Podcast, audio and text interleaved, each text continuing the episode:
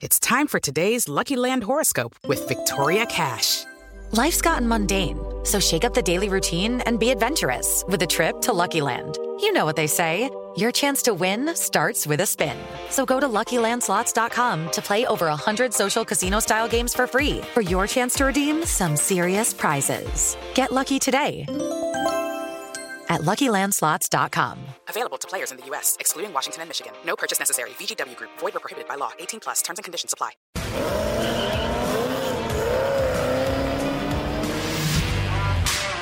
Por que a Ferrari enfrenta uma das piores fases da sua história na Fórmula 1? A equipe mais tradicional e vitoriosa da categoria ocupa a sexta posição no Mundial de Construtores e o tetracampeão mundial de Fórmula 1, Sebastian Vettel, apenas a 13ª colocação, com 17 míseros pontos acumulados nas nove provas disputadas até o momento. O que acontece então com a equipe de Maranello? Nós temos a resposta para essa pergunta no Máquinas na Pan e muito mais. Dá só uma olhada. A apresentadora do canal On the Road, Anelisa Lopes, vai mostrar para você os principais cuidados que uma mãe deve ter na hora de escolher um SUV para a família. E Lívia Fernanda traz no Giro 360 dessa semana uma imersão completa no universo do Clean Air e zero emissões na indústria automotiva. Na Rússia, um grande prêmio para inglês ver e torcer pela vitória de número 91 de Lewis Hamilton na Fórmula 1, que pode posicioná-lo ao lado do maior vencedor de todos os tempos, o heptacampeão mundial Michael Schumacher.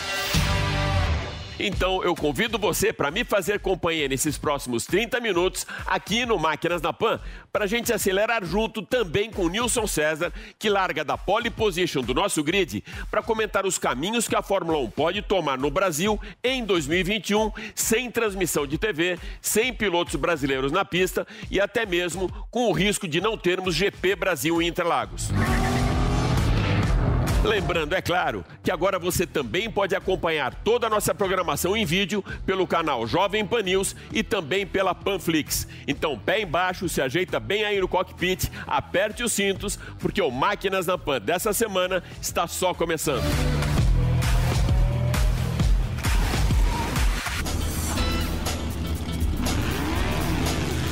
Máquinas da Pan. Para darmos a largada no programa dessa semana, a gente vai ajudar você a escolher o melhor carro para sua família, com uma análise bem completa sobre segurança e conforto, segundo a leitura de uma jornalista que cobre o setor automotivo praticamente há duas décadas e mãe de dois filhos. Anelisa Lopes, do canal On the Road. Anelisa, quais são os seus critérios na hora da compra de um carro para a família? Olá, Alex. Olá, pessoal, tudo bem?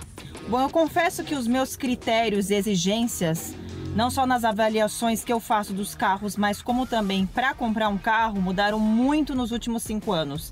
Isso porque eu tenho um filho que acabou de completar seis anos e uma filha de três. Então, além das questões de desempenho, de mecânica do veículo, eu foco demais no espaço interno, na funcionalidade, na oferta de porta-objetos e na capacidade do porta-malas, que são pontos que podem te livrar de passar um perrengue com as suas crianças depois que você comprar o seu carro.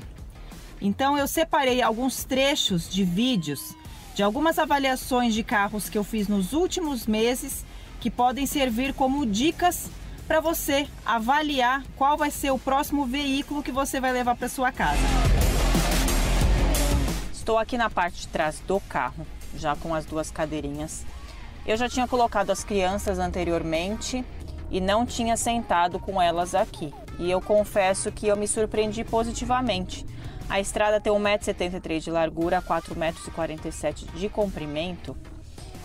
E olha só, que boa surpresa! Meu ombro tá até que, não diria folgado, né? Mas encaixando ele aqui embaixo, tá super tranquilo. De verdade. E me surpreendeu porque Alguns sedãs e SUVs que eu avaliei aqui no canal, vocês podem dar uma olhada aí nos cards, eles são mais apertados que a estrada. Aqui, nas pernas, tenho que colocar os pés sobre o túnel central. Ah, tem o túnel central e também tem um porta-objetos, porta-copo na verdade, aqui no meio dos meus pés, com uma entrada USB. Mas nada que seja muito difícil de contornar. Agora eu vou puxar os bancos para vocês verem. Este banco está posicionado para mais ou menos uma pessoa com 1,70m de altura. Este aqui, posicionado para minha altura, 1,66m. Ó, encostando a mão nos bancos, um pouquinho menos de um palmo, tá? Tranquilo, gente. Por mais que o EcoSport seja um carro familiar, nós temos um pequeno problema de espaço, principalmente na parte de trás. Com o banco ajustado para minha altura, que é 1,65m, o Valentino fica tranquilo, levando-se em conta que é uma criança, né? Mas o meu marido, que tem 1,96m, ele tem que colocar o banco todo para trás. E aí fica bem desconfortável para quem está na traseira. Esta é a melhor das situações. Não tem o túnel central saliente aqui na parte de trás do carro, então dá para acomodar bem tranquilamente os pés para quem vai entre as cadeirinhas. Apesar de meus pés caberem aqui sobre o túnel central, nem tudo são flores na parte de trás. Gente, cadê a saída traseira do ar condicionado? Pelo amor de Deus. Até quando os passageiros do banco traseiro vão ter que passar calor? Gente, eu encaixei uma mala grande, tá? Ela é grande. E o carrinho da Antonella. Esse carrinho, ele tem uns, uma séria questão que as rodas dele sempre empacam em algum pedaço do porta-malas se ele não for grande. Aqui, como eu consegui colocar com essa mala? Desse jeito, tá? Então, ó, sobrou um espacinho aqui. Ainda cabe mais uma mochila. Então, essa mala corresponde a uma média e uma pequena. Ou duas pequenas mais uma mochila, tá? Essa mala é bem grande. E o tampão, ó, ele ficou um pouquinho levantado. Vou ficar um pouquinho levantado para eu carregar dessa forma. Mas, ó, não tenho que reclamar não, por ser um hatch, tem hatch que não cabe nenhuma mala média com o carrinho. E aqui foi bem de boa. Bom, hoje em dia a obrigatoriedade dos carros oferecer o sistema Isofix, que é essa alça aqui de ferro. As cadeirinhas mais modernas, elas trazem como se fosse uma garra aqui que você encaixa e ela fica presa aqui pela parte de baixo. Mas na época que eu adquiri as cadeirinhas, ainda não tinha esse sistema Isofix. Então eu coloco pelo, por meio do cinto de segurança. Além de levar o carrinho do bebê para avaliar a capacidade do porta-malas antes de comprar o carro, também é interessante levar as cadeirinhas. Assim você consegue ter uma real dimensão do quanto sobra de espaço no banco traseiro. Vou mostrar para vocês agora uma peça que eu nunca achei em nenhum carro que eu, pelo menos os que eu avaliei em 15 anos no setor automotivo. Uma tampinha de plástico para cobrir a trava da porta aqui para as crianças. Olha que interessante. A Volvo sempre pensando na segurança, porque pode acontecer de a criança enfiar o dedo aqui e machucar. Um item de série pouco oferecido nos carros, mesmo naqueles com apelo familiar, é a cortina de janela. Se você não tiver, pode substituir por uma fralda de pano ou uma toalha nos dias mais quentes. Apesar de ser uma comodidade tecnológica, o freio de estacionamento eletrônico pode se tornar uma armadilha. Por mais que é preciso colocar o pé no pedal ali para destravar, criança é sempre um acidente prestes a acontecer. Eu já passei por uma situação de um sobrinho meu conseguir destravar com 4 anos. E um outro item que tem que ficar sempre atento também é aqui, ó, os carros que tem teto solar, para não prender o dedo da criança nesse abre e fecha aqui do vidro. Estimular as crianças a cuidar dos carros desde cedo pode ser uma atividade feita em família. Aqui em casa, lavar o carro é obrigação de todos. Bom, Alex, bom pessoal, espero que vocês tenham gostado das dicas que ajudem vocês na escolha do próximo carro. Por aqui parece que alguém, ó, já embarcou, já está em outra dimensão. E agora vou continuar a viagem com eles. Tchau! Tchau, pessoal! Dando continuidade ao empoderamento feminino aqui no nosso programa, a Lívia Fernanda vai trazer agora as principais novidades do setor automotivo no Giro 360. Lívia, o que, que você preparou para hoje no nosso Giro 360 da semana? Alex, nesta semana não teremos nem combustíveis de alta octanagem, nem grandes aceleradas no Giro 360. O tema que eu escolhi para o Máquinas na PAM faz parte da mobilidade urbana no universo da energia limpa, emissão zero de poluentes e Clean Air. Com um mindset no meio ambiente, o Reino Unido é um dos países da Europa com os mais rígidos controles sobre a qualidade do ar das grandes cidades, com foco principalmente em Londres. Anúncio sobre a proibição de comercialização de veículos com motor a combustão a partir de 2040 já havia sido feito pelo governo inglês mesmo antes da saída da Grã-Bretanha da União Europeia. Na semana passada, o Partido Trabalhista lançou uma proposta ainda mais radical: banir todos os veículos que utilizam motores a combustão já a partir de 2030, mesmo que sejam utilizados em conjunto com um motor elétrico, caso dos híbridos fora da União Europeia, essa decisão fica muito mais fácil de ser aprovada, com a Grã-Bretanha unindo forças à Suécia, Dinamarca, Holanda e Irlanda na luta contra os motores a gasolina, diesel ou qualquer outra fonte poluente de energia. Caso um projeto que visa antecipar o processo de Clean Air em 10 anos passe pelo parlamento, um efeito dominó extremamente positivo pode motivar a França e a Alemanha a seguirem o mesmo caminho com a antecipação da energia limpa nesses países.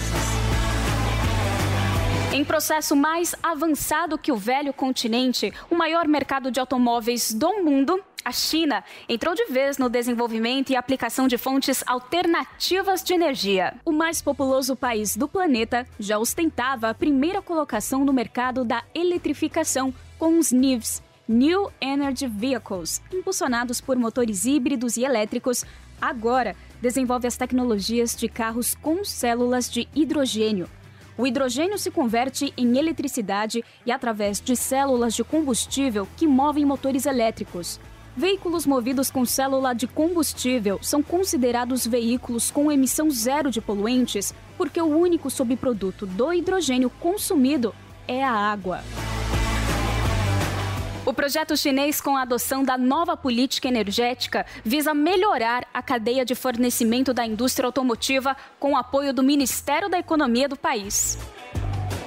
Os veículos alimentados por energia limpa têm subsídios do governo chinês, com redução no custo dos veículos e também com redução de impostos para o fabricante dos veículos. Para se beneficiarem do incentivo, os fabricantes precisam provar que os processos de fabricação são capazes de reduzir o custo do hidrogênio, aumentar os pontos de recarga e as frotas movidas a células de hidrogênio. Atualmente, a China tem mais de 7 mil veículos movidos a hidrogênio, enquanto os 100% elétricos ou híbridos somam mais de 4 milhões de unidades. Nessa mesma linha de preservação do meio ambiente com energia limpa, o campeão mundial de Fórmula E, Lucas de Grassi já promove globalmente há algum tempo o processo de clean air e emissão zero de poluentes. Embaixador da ONU e investidor no segmento da tecnologia sustentável e mobilidade elétrica, de Grassi anunciou nesta semana que não vai mais vincular suas iniciativas profissionais e pessoais a empresas que não possuam um compromisso sério com a sustentabilidade via inovação e tecnologia. Vamos ouvi-lo. Fala pessoal, Lucas de Graça aqui.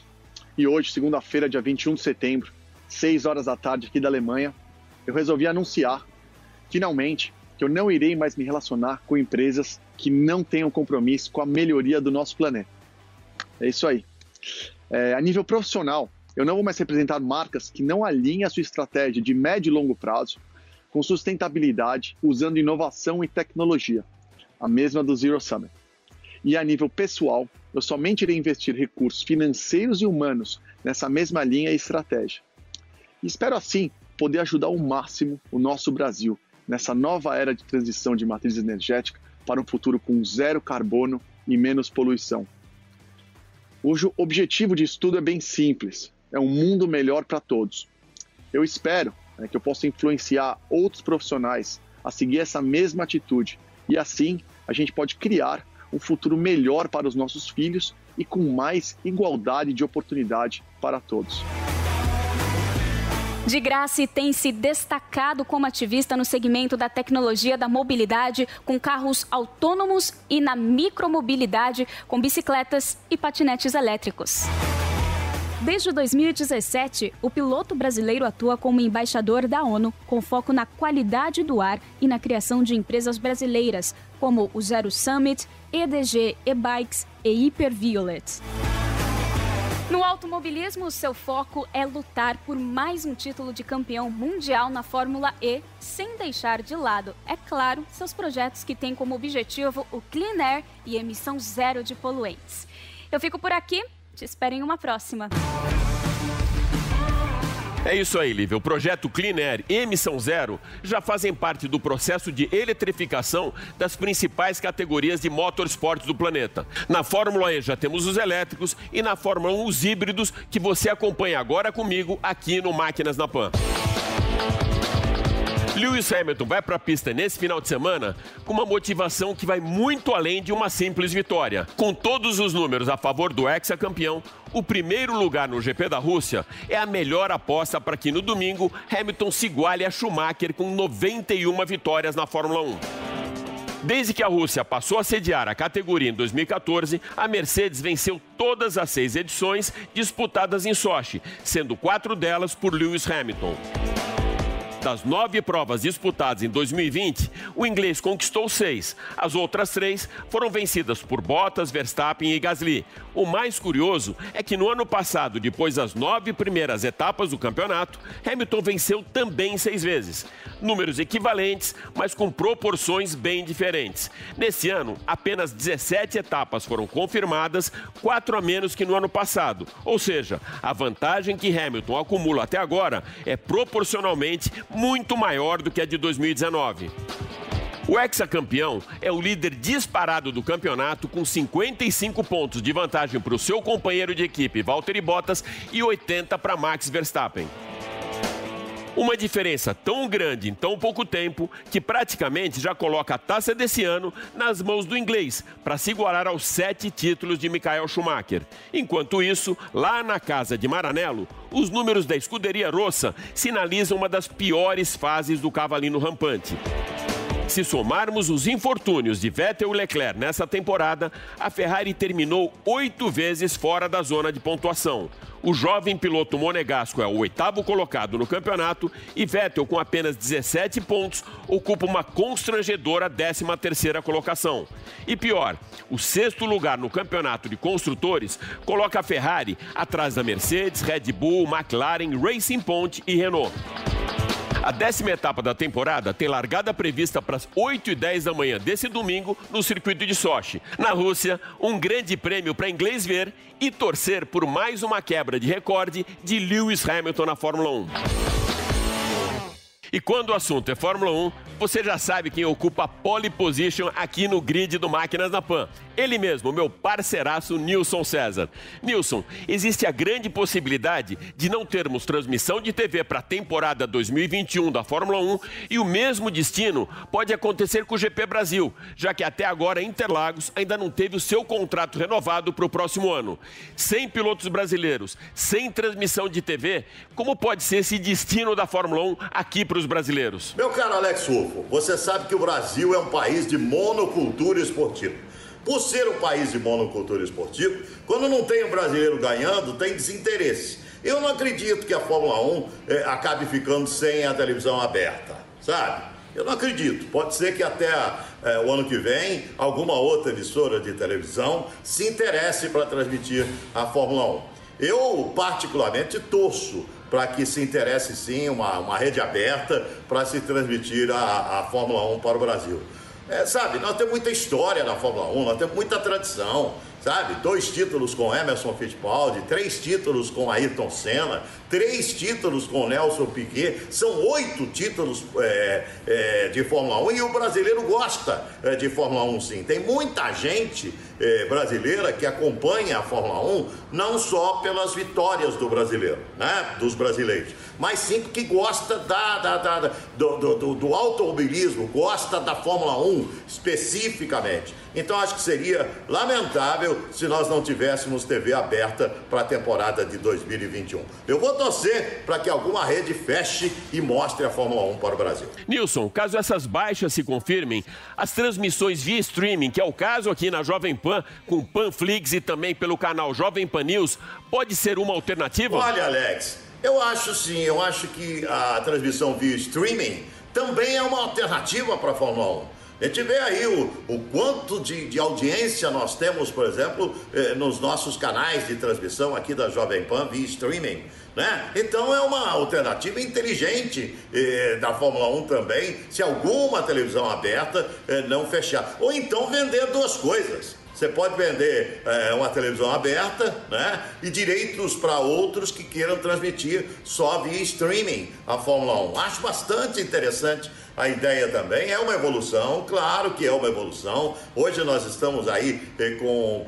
É só dar uma olhada na programação da Jovem Pan, os números que tem, eh, os programas da Pan, o esporte da Jovem Pan, enfim, toda a programação da Jovem Pan que é mostrada via streaming. Então a, a Fórmula 1 seria uma alternativa inteligente também. E eu acho que no pacote aí, como a gente conhece bem esse pessoal eh, que dirige a Fórmula 1, né, Alex? No pacote eles vão adorar é, ter uma televisão aberta e ter um via streaming também sendo mostrado por, por uma outra alternativa à Fórmula 1. Seria bacana demais se isso acontecesse. Eu torço sempre para que eventos como esse, que chamam a atenção do mundo, nunca deixem, nunca deixem de ser apresentados para nós aqui no Brasil. Tá legal? Por, por, por, uma televisão específica, né? Porque você pode sintonizar televisões do mundo inteiro, mas por uma televisão específica brasileira. Tá certo? Grande abraço para você, Alex. Com maior número de títulos, vitórias e pole positions na Fórmula 1, a Ferrari vive uma das suas piores fases na categoria, que teve início há 70 anos e também ao lado do cavalinho rampante. Para comentar esse momento bem feio, bem pesado da Ferrari, a gente convida agora Leandro Álvares do canal De Carona com Leandro, que já passou pela revista Auto Esporte, pela Racing, pela Speedo e também pelo Jornal do Carro. Leandro, direto ao ponto, o que acontece com a Ferrari, meu amigo? Pois é, Alex, o que está acontecendo com a Ferrari, rapaz? Já vou dar minha opinião, mas antes quero deixar um abraço para você e para todos os amigos do Máquinas na Pan e convidá-los a se inscreverem no meu canal no YouTube de Carona com Leandro. Toda semana eu trago vídeos novos dos principais lançamentos automotivos, como esse aqui, o Volkswagen Nivus Comfortline. Falando de Fórmula 1 agora, vamos nessa. Ferrari, tá feia a coisa, né? Ano que a gente já viu aí a Ferrari comemorando de forma triste os seus mil GPs de Fórmula 1, foi agora no Grande Prêmio da Toscana. Chegando atrás da Alfa Romeo, o Vettel chegou atrás do Kimi Raikkonen com uma Alfa que está andando mal pra caramba também. Culpa do motor Ferrari, já vou falar sobre isso. Mas o principal motivo dessa Ferrari horrorosa é a chefia. Chefia italiana, Mattia Binotto ali no comando, não dá certo. Equipe italiana com chefe italiano, não dá. E o Schumacher sabia disso, você sabe disso, né, Alex?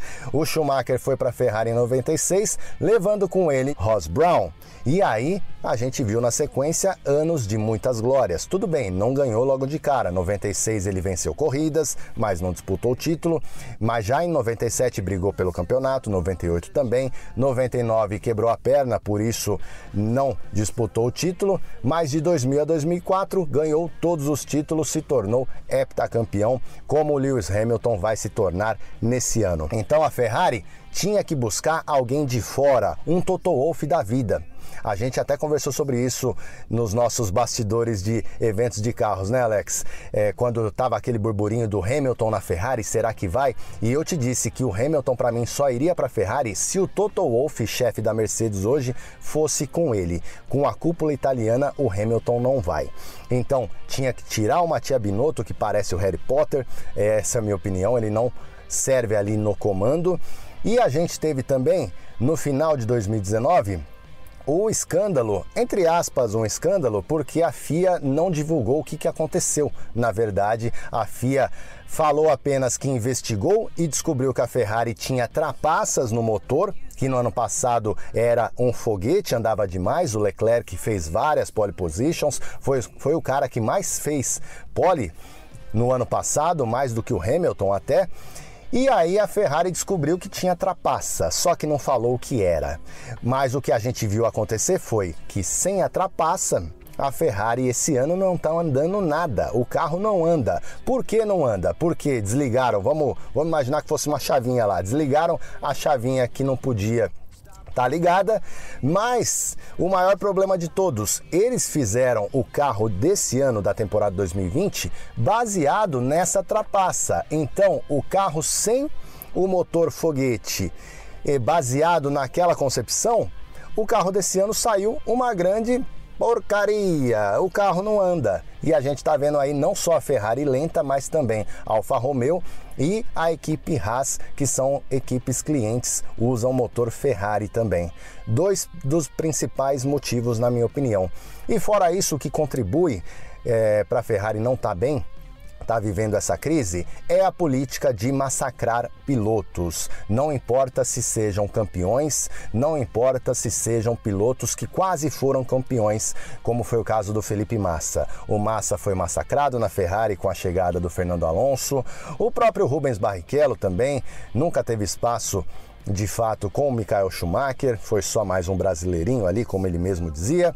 E agora Sebastian Vettel massacrado e perdeu seu espaço na Ferrari. Vai correr na Aston Martin ano que vem porque a Ferrari tinha avisado no começo do ano que não ia renovar com ele.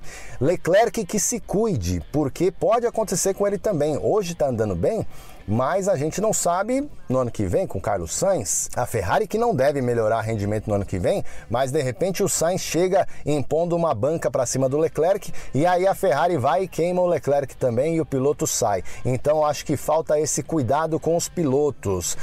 Ter ali uma preferência de pilotos sempre vai ter a Mercedes faz isso com o Hamilton, mas faz de uma maneira sutil. A Ferrari faz de uma maneira bem descarada. Ao mesmo estilo que a Red Bull também faz, trabalhando ali só para o Max Verstappen. É uma política, na minha opinião, errada e isso em algum momento surge o reflexo negativo no caso.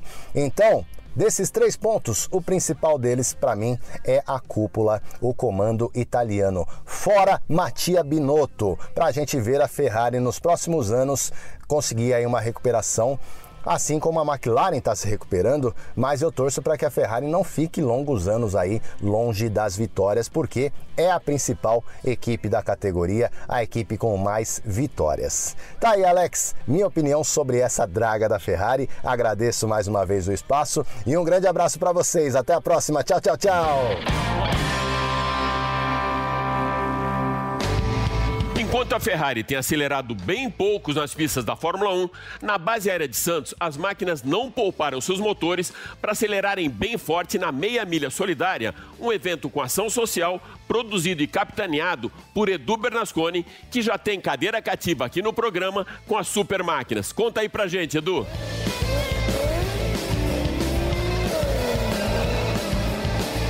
Amigas e amigos do Máquinas da Pan, eu sou Edu Bernasconi e hoje eu vou mostrar para vocês um evento muito legal que rolou na base aérea de Santos, que curiosamente fica no Guarujá. É o Meia Milha Solidária Full Power, um evento que reúne super carros e também uma ação social para ajudar o Fundo de Solidariedade do Guarujá. Acompanhem aí.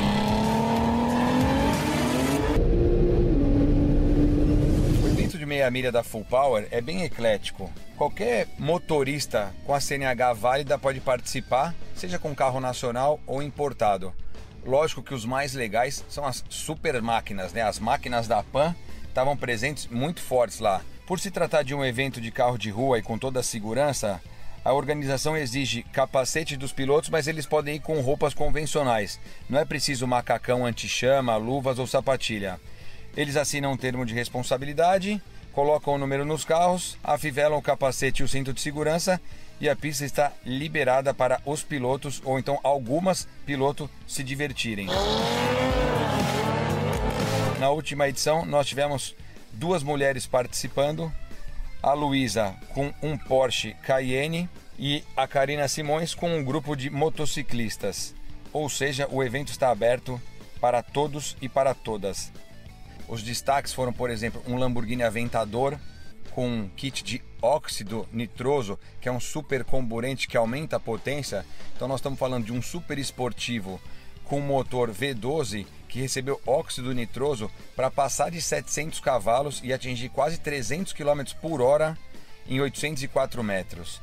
Entre as super máquinas, os American Muscle, os destaques foram os Ford Mustang e os Chevrolet Camaro e Corvette. Esses três marcaram a indústria americana no Meia Milha Solidária Full Power. Muitos Mustang, muitos Camaro e alguns Corvette. Tivemos também alguns Nissan GTR com mais de mil cavalos no motor V6 biturbo, diversos Porsche com motor 6 cilindros, turbo também, e as categorias são muito simples de divisão.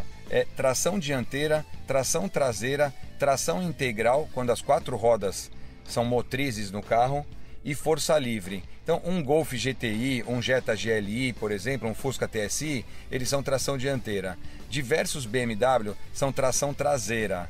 Alguns Audi, como os RS2, RS4, RS3, por exemplo, são tração integral. E os Força Livre são os carros que têm alguma alteração mais radical, como um alívio de peso muito severo, remoção do banco traseiro ou do banco do passageiro, troca das peças da carroceria de lata por peças em fibra de vidro ou fibra de carbono, por exemplo, a remoção do escape ou até o uso de pneus que não têm a especificação DOT, os pneus que não são de rua, pneus especiais para competição. Nesse caso, os carros vão para força livre, que teoricamente são os carros mais rápidos. A gente está falando aí de carros como Subaru Empresa passando a 270 km por hora, BMW Série 2 passando a 260 km por hora, Golf GTI, que a Volkswagen divulga aí, que sai com cerca de 220 cavalos de fábrica, diversos Golf GTI com mais do que o dobro da potência divulgada pela fábrica, com muita preparação e passando perto dos 250 km por hora em 800 metros os carros rápidos de verdade com investimento muito pesado. Alguns Golfs custam 100 mil reais e tem quase outros 100 mil reais de investimento. No caso dos Nissan GTR, por exemplo, são carros que você pode comprar aí seminovos por 350, 400 mil reais, tem outros 300, 400 mil reais de preparação. Ou seja, os proprietários desses carros investem bastante dinheiro para participar de eventos como Meia Milha Full Power, num lugar seguro para acelerar, como é a base aérea de Santos, que tem 1.390 metros de extensão, 46 metros de largura. Se eles aceleram meia milha, 804 metros, eles têm para frear quase 600 metros. Dá para parar tranquilamente. A próxima meia milha Full Power está prevista para 5 e 6 de dezembro, também na Basti. Vai ser um evento com público limitado novamente e também terá uma ação solidária. Vamos arrecadar alimentos e álcool gel para a população do Guarujá e região ali do litoral paulista. Bom, como vocês puderam ver aí, vários super carros acelerando e também teve a parte social desse evento. Espero que você tenha gostado desse vídeo. Se sim, deixa um like aí pra gente. Um forte abraço e até a próxima. Valeu, Zaço! É isso aí. Espero que você tenha curtido demais o Máquinas na Pan dessa semana que fica por aqui. Mas vale lembrar que agora você pode acompanhar toda a nossa programação em vídeo pela Panflix e também pelo Jovem Pan News. Super obrigado pela sua audiência e até a próxima. Valeu! Máquinas da Pan.